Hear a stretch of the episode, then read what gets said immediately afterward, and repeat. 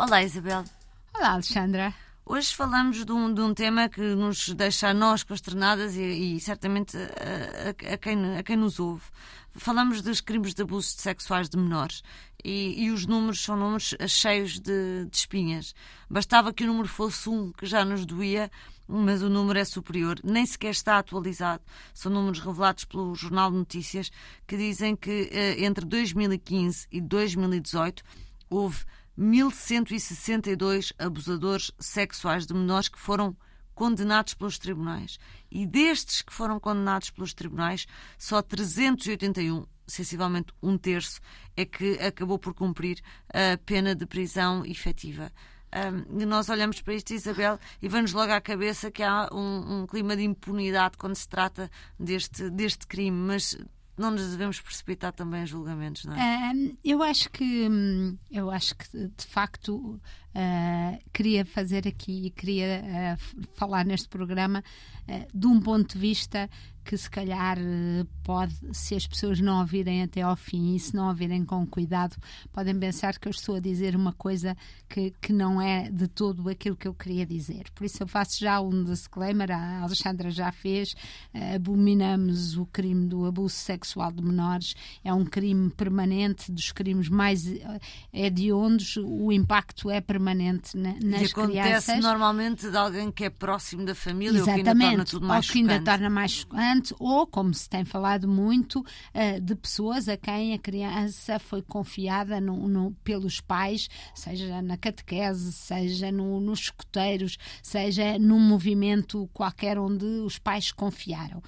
Mas uh, também me choca e muito que a Igreja tenha cometido estes crimes, é já terrível, ou pessoas dentro da Igreja tenham cometido estes crimes e que a Igreja tenha escondido uh, com medo de que a mancha caísse no todo e, portanto, optou por esconder. E o Papa já vai dizer e toda a gente já vai dizer. Mas, entretanto, começou uh, a semana passada, houve um, um grande burburinho à volta de uma afirmação de um padre ou de um bispo que disse que um, faria a Igreja em Portugal, faria, sim senhora, uma comissão ou, independente para avaliar eh, estes casos, mas uh, que uh, considerava que essa comissão deveria avaliar não só a Igreja, como todos, todas as outras instituições, etc. E aqui Del Rey que parece que é a Igreja a tentar furtar-se às suas uh, responsabilidades ao dizer eu faço quando os outros fizerem, mas porque raio é que não há de não a Igreja que... aí na frente. Exatamente, eu, eu acho que, que eles não têm que dizer eu faço quando os outros fizerem, mas têm que dizer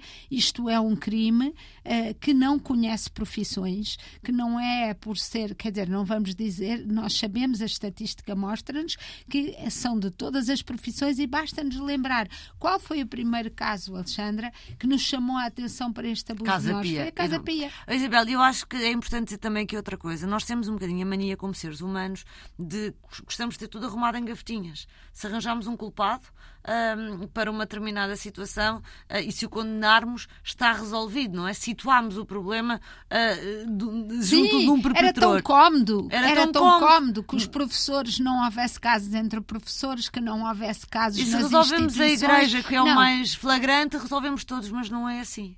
Não é assim, porque objetivamente, aliás, sabemos que 95% do, dos casos de abuso são, eh, como a Alexandra disse ao princípio, dentro da família ou gente muito próxima.